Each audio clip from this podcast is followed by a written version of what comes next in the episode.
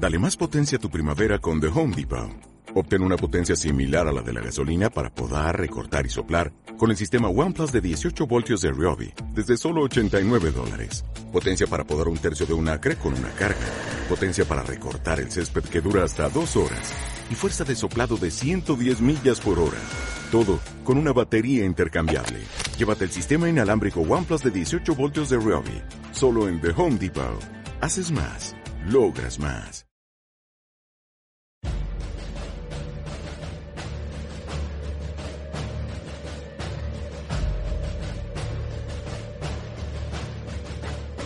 El Foro de la Historia.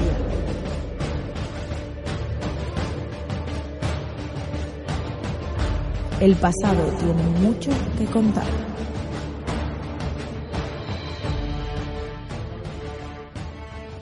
Bienvenidos a Foro de la Historia. Hoy estamos aquí un día más para, bueno, pues hablar acerca de lo que viene siendo el tema 20 de este proyecto de BAU. Eh, ya sabéis que yo soy Javier Pérez Cobo y hoy vamos a hablar acerca de la dictadura franquista. La verdad es que es un... Bueno, ya estamos llegando al final de, de, lo que es este proyecto. La verdad que yo estoy con ganas de terminarlo y de que podáis ver el resultado de estos podcasts, principalmente para que me deis vuestra opinión, puesto que vamos a hacer más cositas. De hecho, sobre en concreto este tema, la dictadura franquista, eh, la editorial Almuzara de los libros me ha regalado un libro sobre eh, la dictadura franquista. Y la verdad es que me llamaba bastante la atención y quería, bueno, pues hacer algún que otro, alguna que otra serie hablando, bueno, pues de las etapas y sobre todo de lo que viene siendo los, los diferentes eh, de lo que viene siendo los diferentes periodos y sobre todo los diferentes matices de la dictadura, ¿no? La verdad es que es un la dictadura franquista es algo sobre lo que se ha escrito bastante. De hecho, mm, hay una serie de mm, bueno, pues sobre todo de, de autores que han escrito mucho sobre mm, sobre ello y personalmente creo que es eh, un tema eh, tremendamente interesante y que, bueno, pues creo que en podcast tampoco hay muchos, eh, digamos, podcasts específicos. Este no va a ser uno de ellos, de hecho, eh, pero sí los que intentaremos subir más adelante. Entonces, pues bueno, hoy vamos a iniciar uno de los podcasts más largos probablemente de todo lo que viene, de todo lo que viene siendo la, la serie de podcast. Y bueno, pues vamos a empezar en 1939. Después de la Guerra Civil Española, se consolida lo que viene siendo el régimen dictatorial de los sublevados eh, de los rebeldes que habían, eh, digamos, empezado a construir en octubre del 36, digamos, fijando, pues eso, ese caudillo y sobre todo fijando las bases de lo que va a ser, ser el Estado que van a hacer, eh, bueno, que va a cristalizar, mejor dicho, después de la, del 1 de abril del 39, con la rendición de los últimos territorios en manos del gobierno legítimo. El franquismo, digamos, tuvo dos etapas bastante grandes, como veis, eh, cronológicamente corresponden entre 1939 y el 75, y más o menos, para que os eh, deis, os hagáis una idea, pues uno va desde el 39 hasta el hasta el 59 y la segunda pues va desde el 59 con la llegada de los desarrollistas y los tecnócratas hasta eh, lo que viene siendo el 75 que es el, el final del, del régimen. Eh, los rasgos esenciales del franquismo, ¿vale? Son unos cuantos, son bastante, digamos, eh, están muy marcados. Por ejemplo, tenemos ese totalitarismo. Eh, Franco nació con la, digamos, la dictadura franquista nació, digamos, inspirada un poco en el modelo fascista italiano, en el que había un caudillo eh, fuerte y eh, digamos un régimen en el que se digamos eh, suprimían las libertades y las eh, los derechos conquistados con la Constitución del 31 y durante la etapa eh, republicana. No había muchas libertades ni individuales ni colectivas. Se clausuró el Parlamento y se prohibieron los partidos políticos a excepción del partido único y de por supuesto el sindicato vertical que era el sindicato oficial ligado al, al régimen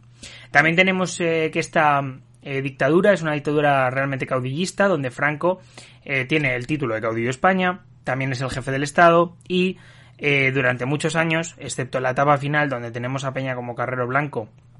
o eh, Aries Navarro, bueno, pues fue presidente de gobierno. Se concibe, digamos, el Estado como una especie de Estado centralista. De hecho, los estatutos de autonomía van a ser abolidos eh, tanto el catalán como el vasco. Y eh, bueno, pues desde luego se va a intentar a nivel, digamos, eh, lingüístico, eh, bueno, una castellanización de todo el territorio. Eh, de hecho, por ejemplo, hay ciertos momentos en los que no se puede hablar catalán en la calle y digamos que solo se puede hablar en la intimidad y que no se va a promocionar desde ninguna institución del Estado. Luego, por otra parte, la represión, digamos que es sistemática, eh, básicamente se aplicó contra toda la oposición, se persiguió a todos los simpatizantes de cualquier causa que fuera republicana, socialista, marxista o, cualquier, digamos, eh, tipo de, persona que fuera ajena al régimen. Y luego, por otra parte, se, mm, se controlaron los medios de comunicación. Se creó un aparato, un aparato de propaganda bastante importante. Eh, y bueno, este en concreto, tanto el caudillismo como lo que viene siendo la represión y el control de los medios de comunicación son algunos eh, digamos, aspectos que comparte con, eh, bueno, pues la mayor parte de las dictaduras y, por supuesto, con las dictaduras fascistas de la época de los años 30. Los pilares del régimen y para que este se, digamos, sustentara fueron el ejército. De hecho, los militares tuvieron un eh, papel realmente activo durante toda la dictadura. hubo gran parte de ministros y gobernadores que eran militares de carrera. Luego también tenemos el Partido Único, la falange tradicionalista y Dallas Jones, que básicamente es un partido que se unificó, eh, bueno, pues entre carlistas, eh, falangistas y, tradicionalistas, que va a ser, digamos, como una especie de eh, totum revolutum de todas las fuerzas que durante la Guerra Civil Española apoyaron al franquismo y a, bueno, pues al, futuro caudillo España. Eh, estas, o sea, dentro de este partido había varias secciones. Como ya sabéis, por ejemplo, yo qué sé, pues el Partido Socialista tiene las Juventudes Socialistas, pues aquí, por ejemplo, tendríamos el Frente de Juventudes, tendríamos la sección femenina de la Falange, eh, que estaba liderada por Pilar Primo de Rivera, eh, tenemos también el sindicato, el SEU, que es básicamente el sindicato español universitario. Por cierto, este sindicato, ya hablaremos un poquito más adelante de él, pero sufrió una serie de infiltraciones de militantes comunistas y, digamos, socialistas también, pero bueno, sobre todo comunistas, que acabaron dinamitando ciertas instituciones eh, dentro de, la falange. También tenemos la Central Nacional Sindicalista, que, eh, digamos, venía un poco a intentar eh, que los patronos y los trabajadores negociaran en una, en una especie de, de, institución para evitar problemas y que todo quedara un poco como eh, en, un corporativismo ¿no? sindical y, por supuesto eh, ligado también a la patronal. Tenemos la Iglesia Católica que, bueno, pues eh, apoyó al, al Estado franquista desde su inicio, distanciándose de él, eso sí, en los últimos años, con un Estado, siendo en España un Estado confesional católico, dando financiación a la Iglesia y, digamos, teniendo una buena parte del control del sistema educativo durante unos buenos años. Em, por otra parte, a nivel social tenemos eh, que la, digamos que no hubo un apoyo social, digamos, de las clases más bajas, em, pero em, tenemos que este régimen sobre todo se sustentó con las élites económicas y las élites sociales. Véase terratenientes, empresarios como March o eh, financieros, eh, banqueros y un montón de bueno, pues de personajes que durante la Segunda República habían sido realmente poderosos y que durante el franquismo van a tener una importancia muy importante, sobre todo eh, y muy relevante debido a su apoyo al régimen y, por supuesto, los negocios que van a hacer con el mismo. Por otra parte, tenemos oposiciones que suelen venir de la clase media y de los sectores más populares, que van a ser, eh, digamos, van a constituir tanto con los restos de los partidos, eh, como el Partido Socialista o el Partido Comunista, van a ser como el primer eh, digamos eh, el primer eh, la primera posición no a esta dictadura Respecto a los instrumentos de la represión, la verdad que el franquismo no buscó una reconciliación con los vencidos. De hecho, em, lo que son los monumentos posteriores, como es el Valle de los Caídos, que digamos se intenta ensalzar como una especie de como de monumento a la reconciliación, eh, realmente no es así em, y así lo vamos y creo que es bastante obvio que en el Valle de los Caídos hay gente que está enterrada contra su voluntad y de hecho que han sacado a mucha gente de cunetas y de sitios eh, digamos perdidos y que no se sabían de ellos y que desde luego no se va a saber más em, hasta que se exhumen los, los cadáveres sin el consentimiento de las familias. La idea era eliminar a todos los que se calificaban como enemigos de España eh, y bueno, pues sobre todo después de la guerra civil va a haber una represión brutal y una institucionalización de la represión, digamos, eh, para eh, lo que viene siendo eliminar cualquier tipo de, bueno, pues política que mm, fuera eh, contraria al régimen. La primera ley de represivas fue la ley de responsabilidades políticas. De hecho, esta es eh, unos meses antes de la guerra, de que finalizara la guerra, y era que básicamente eh, venían a, depurar a todo el mundo que había colaborado políticamente con la República. En el 40 se añadió la ley de represión del comunismo y la masonería, que básicamente, eh, digamos, venía a depurar a todos los que defendían ideas contrarias a la religión, la patria y, por supuesto, a las instituciones de la nueva dictadura. Em, sobre todo esta mm, represión se em, ejerció a través de los tribunales militares, de los consejos de guerras, donde, bueno, pues se calcula más o menos que hubo unos 150.000 personas que fueron ejecutadas eh, a través de, estos consejos de guerra. En general es curioso porque, claro, nosotros siempre llamamos rebeldes a los sublevados porque he de decir que se sublevan contra una legitimidad que es la, de la que la mantiene la República. Es verdad que luego el régimen franquista se legitima solo en el sentido de que con el tiempo y sobre todo con el reconocimiento internacional de alguna manera eh, y pese a que, digamos, eh, van a tener una oposición política importante que va a considerar que este régimen no es legítimo, eh, sí que es cierto que desde el propio régimen y una buena parte de la, de la sociedad española lo ve legítimo en el sentido de que el régimen franquista comienza a entrar en todas las instituciones internacionales. Pero bueno, para eso hará falta mucho más tarde. O sea, que pase mucho tiempo. Luego, por supuesto, fue pasando el tiempo y en el 63 se creó el Tribunal de Orden Público, sobre todo para depurar de, sobre todo delitos políticos y desde luego es eh, bastante importante que también tenemos dos tipos de represión importantísimos. De uno de ellos ya hemos hablado en un programa que hicimos con Carlos Hernández, que eh, son los campos de concentración. En España, que era un país ocupado, hubo 280.000 presos, eh, donde pues se hacinaban a los presos, se tenía a estos en unas pésimas condiciones. Y bueno, si queréis escuchar un poquito más sobre esto, os animo a leer algún que otro artículo que hayamos publicado en Foro de la Historia. Y pues por supuesto eh, desde luego escuchar el campo de, o sea, el podcast que hicimos sobre el campo de concentración de Bustar Viejo y también sobre el, eh, los campos de concentración de Franco, donde hablamos con Carlos Hernández, que es uno de los pocos que ha escrito sobre estos campos de concentración, digamos, de manera más divulgativa, sobre el, tipo de campos y, eh, digamos, los que hubo que se llamaron campos de concentración. Por último, tenemos los batallones eh, disciplinarios, ¿no? Que eran para los desafectos y que se dedicaban un poco a realización de obras y edificios públicos. Em, de hecho, es bastante importante el hecho de que estos batallones eh, disciplinarios de soldados son eh, bastante interesantes debido a que una buena parte de, de lo que viene siendo eh, o sea, una buena parte de lo que viene siendo las personas que trabajaron aquí, eh, digamos que trabajaron en una especie de, bueno, unas condiciones de esclavitud y que se eh, aprovecharon muchas empresas, tanto nacionales como internacionales, pues de lo que viene siendo este tipo de trabajos forzados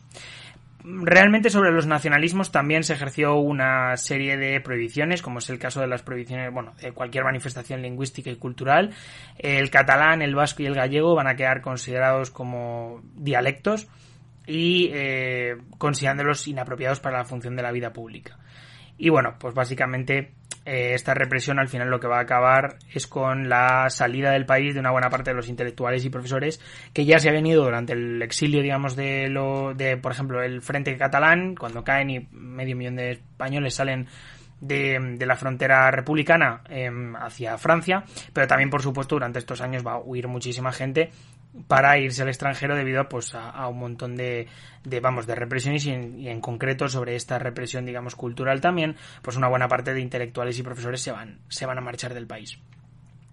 Respecto a la estructura del Estado franquista, básicamente el Estado franquista se consideraba una democracia orgánica. Básicamente las cortes estaban abiertas, dan un sistema como de sí, como de dan una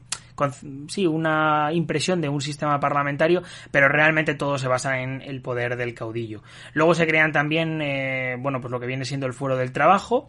em, que básicamente establece unos derechos del trabajador y las obligaciones de la empresa, y se establecía el sindicato vertical. En el 45, básicamente eh, se establecieron otras leyes, como por ejemplo la ley de los referéndums nacionales, donde se reconocía el voto a los varones mayores de 21 años y donde se, digamos, se iba a, mm, de alguna manera, mmm, se iba a instaurar eh, como una serie de votaciones que siempre estaban eh, tuteladas por la Falange y por todos los sindicatos y por el sindicato vertical y que bueno pues siempre iban a atender un poquito a, ir a las opiniones del, del, propio caudillo. En el 47 se va a fijar también la ley de sucesión donde Franco va a designar su sucesor y eh, se van a promulgar los principios del movimiento nacional que es eh, básicamente la Falange, que solo es el único partido y, que bueno, que va a instituir, o sea, básicamente todos los cargos civiles y militares van a ser eh, miembros del movimiento. También tenemos leyes como la Ley Orgánica del Estado, que fija la estructura política del régimen con una separación entre el jefe del Estado y el jefe de em, gobierno. Aparte de la elección de los procuradores en cortes, que actualmente los llamaríamos diputados. La verdad es que es un tema realmente interesante. Y ahora vamos a hablar un poquito de las relaciones internacionales de lo que viene siendo el propio régimen. Eh, hay una primera etapa donde hay una, una aproximación al eje. Es obvio que la España de Franco no hubiera ganado la guerra si no llega a ser por Alemania y por Italia, sobre todo por Alemania que ofreció una serie de bueno pues de materiales eh, realmente imprescindibles para las ofensivas eh, sublevadas. Y eh, bueno, pues eso al final se tradujo en, eh, sobre todo en el contexto de la Segunda Guerra Mundial, pues un acercamiento político al régimen. Ramón Serrano Suñer, que era, más si no recuerdo mal, cuñado de Franco, va a ser un falangista y un fascista empedernido. va a ser una persona que, que va a compartir los, digamos, sin que, no lo quería decir como un insulto, simplemente que era un fascista de pro, un señor que que bueno, pues que alababa a Hitler y a Mussolini y que bueno, pues en este caso em, va a llevar a lo que viene siendo Franco a escorarse al lado, digamos, de Franco y de Hitler, o sea, de, Hitler y de Mussolini. Eh, se va a declarar que hay una no beligerancia, porque no quieren, después de la, digamos, la, entrevista de Endaya, en octubre del 40, eh, donde se llegó al compromiso de que España no intervendría en la Segunda Guerra Mundial, pero enviaría una división, que es la llamada División Azul, que es un, cuerpo, digamos, formado con tropas voluntarias. Aunque bueno, luego también aquí dentro, o sea, en el frente ruso, y que aquí hubo también gente que no era voluntaria, desde luego. A partir del 42, cuando la guerra, digamos, estaba ya, digamos, decantándose para los aliados, eh, pues eh, se va, digamos, a distanciar de las potencias del eje para acercarse a Estados Unidos y al Reino Unido. Eh, claro, pensaba que termina la guerra los estadounidenses terminarían, digamos, enfrentándose al, nuevo, digamos, status quo contra los soviéticos y, bueno, pues esto al final se materializó el, el distanciamiento con el eje en lo que viene siendo la retirada de la división azul.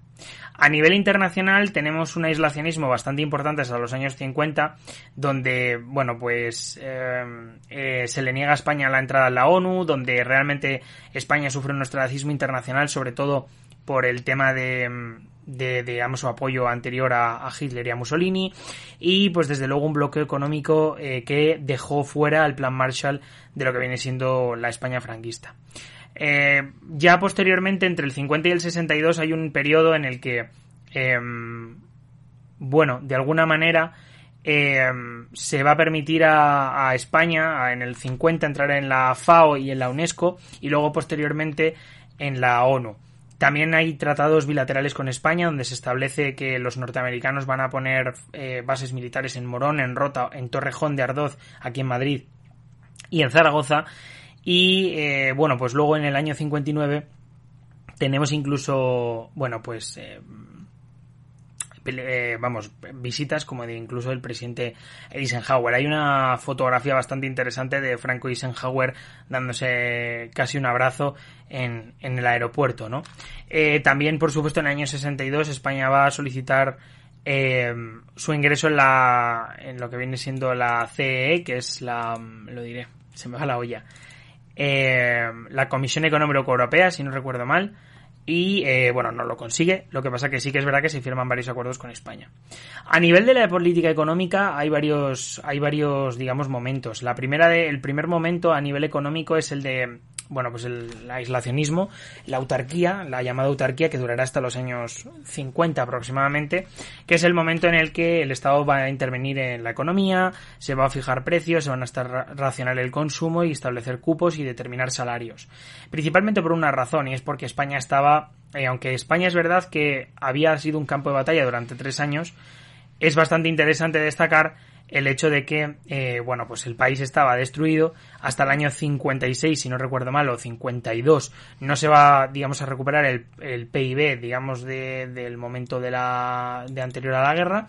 Y pues desde luego hay que tener bastante en cuenta que en estos momentos eh, una buena parte del campo estaba medio destruido con carencias de alimentos o de productos básicos. Aparte, el hambre y la miseria sobre todo son muy duros hasta el año 45-46. De hecho, es bastante interesante cómo a la España de Franco empiezan a llegar, eh, bueno, pues algunos que otros, eh, eh, incluso mm, cargamentos vía marítima argentinos de, bueno, pues de carne, de, de mm, lo que viene siendo maíz y de otra serie de grano y de otra serie de productos básicos, pues aquí en España no había nada. Eh, por otra parte, la verdad es que es bastante interesante porque este es el momento también en el que aparecen eh, sobre todo, bueno, pues restricciones a los alimentos, el carbón, el petróleo y la electricidad, aparte de un eminente o incipiente, eh, digamos, mercado negro, donde se va a esconder una parte de la producción y se va a vender de manera ilegal eh, bueno, pues donde se regía la oferta de la ley, de la oferta y la demanda, la ley de la oferta y la demanda, que al final hacía que los productos fueran descaradamente caros. Luego, eh, ya en los años 60, digamos que hubo un giro económico bastante importante eh, debido a una serie de, de, políticos tecnócratas que van a llegar al poder, al poder aupados por el Opus Dei y digamos en este momento se va a dar el, el, boom de los 60, ¿no? El boom de los 60 se va a dar en una buena parte de, del, del, globo eh, y sobre todo en los países europeos y, y, tal, son el momento en el que es esa consolidación de esa socialdemocracia en todo el continente europeo, eh, también por supuesto ese crecimiento brutal, eh, digamos un poco venido de después de esa crisis económica bastante bastante grande, de, derivada por supuesto de la, de la Segunda Guerra Mundial. Y bueno, pues aquí en España llega el Opus Dei con eh, bueno, pues unos políticos que van a sustituir a la vieja guardia falangista. Eh, hay un crecimiento económico, sobre todo basado en una estabilidad social, y eh, desde luego estos son políticos que a diferencia de los falangistas, que eran unos revolucionarios también empedernidos, que a los que Franco tampoco va a hacer mucho caso en, muchos momentos. De hecho, habrá una serie de, digamos, eh, políticos que se van a quedar realmente chafados con la dictadura de Franco a nivel ideológico porque consideran que no está cumpliendo los principios del movimiento. Y pues llegan estos políticos que no tienen un carácter tan ideológico, sino que son realmente economistas, son, eh, bueno, pues perfiles más técnicos, ¿no? Entonces, eh, eh, claro, mm, comienza estos cambios y eh, comienzan con el plan de estabilización, que era el, vamos, el objetivo era poner eh, fin al intervencionismo estatal y comienza a liberalizarse la economía y el mercado financiero. Eh, por ejemplo, la estabilización de la economía se produjo, o sea, se llevó a cabo a través de la elevación de los tipos de interés, se limitó la concesión de créditos bancarios y se congelaron los salarios. Aparte de hacer una reforma fiscal para recaudar, digamos, más dinero. Hubo una liberalización interior, eh, donde los organismos estatales fueron reducidos, eh, y una liberalización exterior que se venía un poco a devaluar la moneda, a intentar captar capitales extranjeros para, eh, bueno, pues desarrollar el país. Eh, tenemos planes de desarrollo económico social, eh, tenemos, por ejemplo, a Laureano López Rodó, que es bastante importante, y luego a la planificación económica bueno, pues un poco intentando impulsar una serie de planes industriales para España. Eh, también se crearon una serie de polos de desarrollo para reducir desequilibrios eh, territoriales y así pues eligieron diversas zonas atrasadas para, bueno, pues que eh, hubiera un mayor desarrollo. Las zonas fueron, por ejemplo, zonas como Coruña, Vigo, tenemos Logroño, Zaragoza, Burgos, eh, Valladolid, Huelva, Córdoba, Sevilla y Granada. En general la planificación fue un fracaso, de hecho, como ya sabéis, ninguno de estos sitios, salvo Zaragoza, que es un centro logístico importante, eh, Sevilla, que también tiene algunas fábricas, y yo diría que Granada, el resto de país, el resto de zonas a día de hoy, y sobre todo por la política, digamos, de, mm, bueno, pues la política de desindustrialización del país, eh, actualmente no queda apenas, apenas nada. En general, eso fue un, fue un fracaso. El mayor logro que hubo fue la de crear infraestructuras y sobre todo crear fábricas para eh, pues conseguir las materias básicas. Y luego por otra parte tenemos eso, ese desarrollismo económico que em, pues realmente hubo una producción industrial bastante mayor hasta el año 73, de un 10% de la producción digamos del país era industrial. Eh, pero también debido a que en España había unos salarios muy bajos y a una mejora de la productividad durante esos años. Em, tenemos también que los sectores industriales más importantes durante el franquismo fueron la química, la siderurgia, la naval, por eso en Ferrol y en Coruña, en todos estos sitios de Oviedo hay, porque la industria naval era súper importante en los puertos del norte, y el ferrocarril y el automóvil. De hecho, se crearon compañías eh, estatales. Si no recuerdo mal, la SEAT era una eh, compañía estatal que vendía unos coches pues que eran españoles y que a día de hoy creo que lo ha comprado una, eh, si no recuerdo, mal, una empresa francesa. La verdad es que a día de yo poco puedo hablar de coche, pues no tengo mucha idea y la verdad que no me gustan mucho los coches. es un soy ecologista por necesidad en ese sentido. oye, con otras muchas cosas sí que estoy por supuesto súper súper de acuerdo con los principios ecológicos pero es que desde luego este me interesa bastante, que es el que no usar el coche. Usemos el transporte público que contamina menos y que es bastante cómodo. Eh, tenemos por supuesto también una un, a nivel, digamos, de agricultura, tenemos, por supuesto, eh, pues una mecanización y el uso de abonos para, digamos, aumentar la productividad y debido a la mecanización, pues un éxodo rural a las ciudades. De hecho, este éxodo había empezado ya en los años 20, pero sobre todo después de la guerra se va, eh, sobre todo en el periodo ya de los años 50 y 60, las ciudades van a empezar a crear y van a, a crecer y van a empezar, digamos, de alguna manera, pues a conseguir Em, lo que viene siendo una vamos una, una productividad mayor una va a ser una digamos va a haber bolsas de empleo muy grandes se van a crear muchos empleos y por supuesto pues la gente se va a venir. Por otra parte el sector terciario y este es el momento en el que digamos lo que viene siendo el proceso de urbanización va a ser muy grande por el éxodo rural va a aumentar el comercio va a aumentar los transportes y por último, debido a la política interesada al régimen, pues va a empezar a repuntar el turismo. Van a venir miles de turistas que les eh, van, a, van a estar encantados por el clima. Eh, no sé si habéis escuchado la canción esa, es El Sol Español, pero es, es muy buena, buscadla, poner el sol, el sol Español en YouTube y os saldrá. Y luego pues eh, comenzamos a ver un poco eh, lo que viene siendo pues eso, ese turismo que a día de hoy atrae, si no recuerdo mal, en 2019 a 80 millones de turistas, que en esos momentos eran 3, 6, 12, 15 millones, pero que a día de hoy es eh, muy superior. Eh, claro, la economía española tenía eh, una serie de limitaciones, sobre todo eh, durante los años 60 va a mejorar el nivel de vida, va a subir la renta incluso un 40%, pero va a haber una serie de limitaciones, por ejemplo, donde porque el sector agrario queda relativamente abandonado. Por cierto, este sector agrario, aunque parezca que no, ideológicamente chocó mucho con lo que era el régimen, pues digamos que se quería establecer una sociedad muy ligada a los campesinos y realmente Em, eh, digamos, en esos principios del falangismo y esos principios de ese Estado franquista, pero cuando fue cambiando el tiempo y cuando fue cambiando la sociedad, pues eh, ese campo se quedó, ese sector primario quedó realmente abandonado, lo cual ideológicamente también para muchos políticos fue un abandono de esas posiciones iniciales que había tomado el régimen y que luego se van a ir distanciando. Por otra parte, tenemos una dependencia tecnológica de las inversiones extranjeras, eh, sobre todo a nivel de maquinaria y eso va a ser eh, bastante importante a la hora de tener una balanza comercial negativa, lo cual aumentaría el déficit a la a lo que viene siendo la bueno pues la eh, de lo que es el déficit del, del, propio ese déficit que hoy a día de, a día de hoy está tan eh, extendido, ¿no? Que tenemos una deuda tremendísima. claro, la posición del franquismo. la posición del franquismo es bastante importante eh, durante toda la etapa del franquismo. Eh, vamos a ver cómo hay núcleos socialistas, hay eh, comunistas y sobre todo y también anarquistas que van, digamos, de alguna manera a intentar operar dentro del territorio, siendo los comunistas los más importantes y el Partido Socialista el partido más, digamos, importante, pero en el exilio. De hecho, bueno, vemos como, por ejemplo, en los años 70 toda esta oposición va a empezar a aflorar a través de huelgas y de conflictos laborales. La oposición política, digamos que se articuló en torno al Partido Comunista y en torno a la dirección exiliada del Partido Socialista Obrero Español. Em,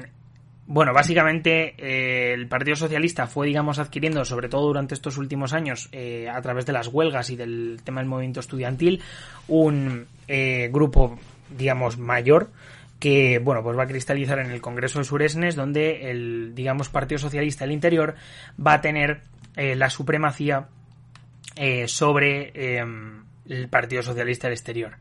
Tenemos, esto es el Congreso de Suresnes, que es el momento también en el que, si no recuerdo mal,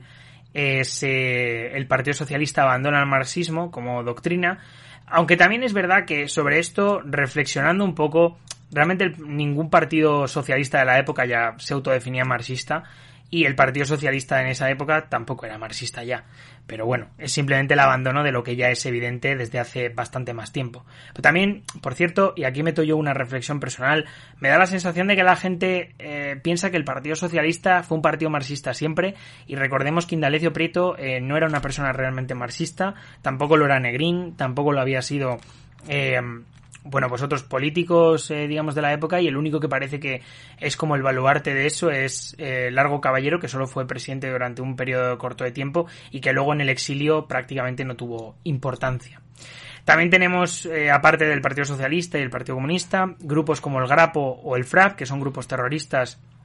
eh, de extrema izquierda, el nacionalismo con el, el PNV y, eh, y bueno, pues lo que viene siendo a partir del el 68 la banda terrorista ETA que tantos quebraderos de cabeza dará posteriormente en la transición y por supuesto en eh, la España democrática hasta principios de este siglo, del siglo XXI. Em, también en el año 62 se promovió la reunión de representantes de la oposición del interior y del exterior, que fue el contubernio de Múnich, y luego a nivel de la lucha estudiantil tenemos personajes tan importantes como Enrique Tierno Galván, que luego será alcalde de Madrid con el Partido Socialista Popular, o eh, José Luis Aranguren que básicamente van a ser profesores de universidad que van a ser separados de sus cátedras. Luego, realmente, respecto al tema de la crisis de Franco y el final, digamos, de la, de la propia dictadura, tenemos que mm, la, mm, bueno, los últimos años van a ser bastante marcados, sobre todo en torno a la figura de Carrero Blanco, que va a ser asesinado en el 73 eh, por ETA, en la Operación Ogro, y eh, desde luego es bastante importante el, el hecho de que eh, bueno, pues ya Franco estaba muy mayor y va a intentar designar a, eh, bueno, pues un sucesor, que en este caso iba a ser eh, Carrero Blanco y que posteriormente será Carlos Arias Navarro debido pues a lo que viene siendo a lo que viene siendo frente a la democracia, ¿no? Em, Carlos Arias Navarro, después de la muerte de Carrero Blanco, va a encontrar un régimen en el cual ya hay muchas disputas internas, donde intenta unir a los aperturistas y a los inmovilistas, que, bueno, pues realmente em, al final van a, van a acabar quebrando. Eh, tenemos, eh, bueno, pues también que este momento es el que el 20 de noviembre muere en el 75 Franco, a los 83 años de edad, y dos días después se aplicaba la ley de sucesión con Juan Carlos I eh, como siguiente rey de España y con la vuelta de los Borbones al trono español. Este podcast ha sido bastante largo, son 32 minutos donde me he explayado y donde he intentado resumir 40 años de historia en media hora hay que decir una cosa, es bastante complejo, creo que lo hemos hecho lo mejor posible, me gustaría algún comentario y alguna cosa, alguna matización que pues algo que no hayamos hecho bien o lo que sea, pero bueno, en cualquier caso yo creo que ha sido realmente interesante y creo que además, eh, sobre todo eso, ha sido muy fructífero, eh, pues eso, debido a principalmente lo que viene siendo esa, mm, bueno, pues esa, eh, vamos, esos 40 años que los hemos pasado un poco de manera económica, de manera política y sobre todo de manera también política internacional y social, eh, para, bueno, pues dar una visión transversal de la propia dictadura. A los chavales que se van a examinar sobre esto, la verdad que yo me gustaría decirles que por favor que se lo tomen con paciencia y que este tema se lo estudien sí o sí. Es importante saber nuestro pasado, pero sobre todo es importante saber este tema porque suele caer en la selectividad. Así que, o en la EBAU, en este caso. Así que nada, yo me despido. Sabéis que nos tenéis en Evox, en Spotify y en otros eh, lugares, y eh, como en Apple Podcast. Y bueno, pues nos seguimos viendo y nos leemos por aquí. Dejadnos un comentario, comentadnos un poquito a ver qué os ha parecido y nos vemos. ¡Chao! Hola, buenos días, mi pana. Buenos días, bienvenido a Sherwin Williams. ¡Ey! ¿Qué onda, compadre? ¿Qué onda? Ya tengo lista la pintura que ordenaste en el ProPlus app. Con más de 6.000 representantes en nuestras tiendas listos para atenderte en tu idioma y beneficios para contratistas que encontrarás en aliadopro.com. En Sherwin Williams somos el aliado del PRO.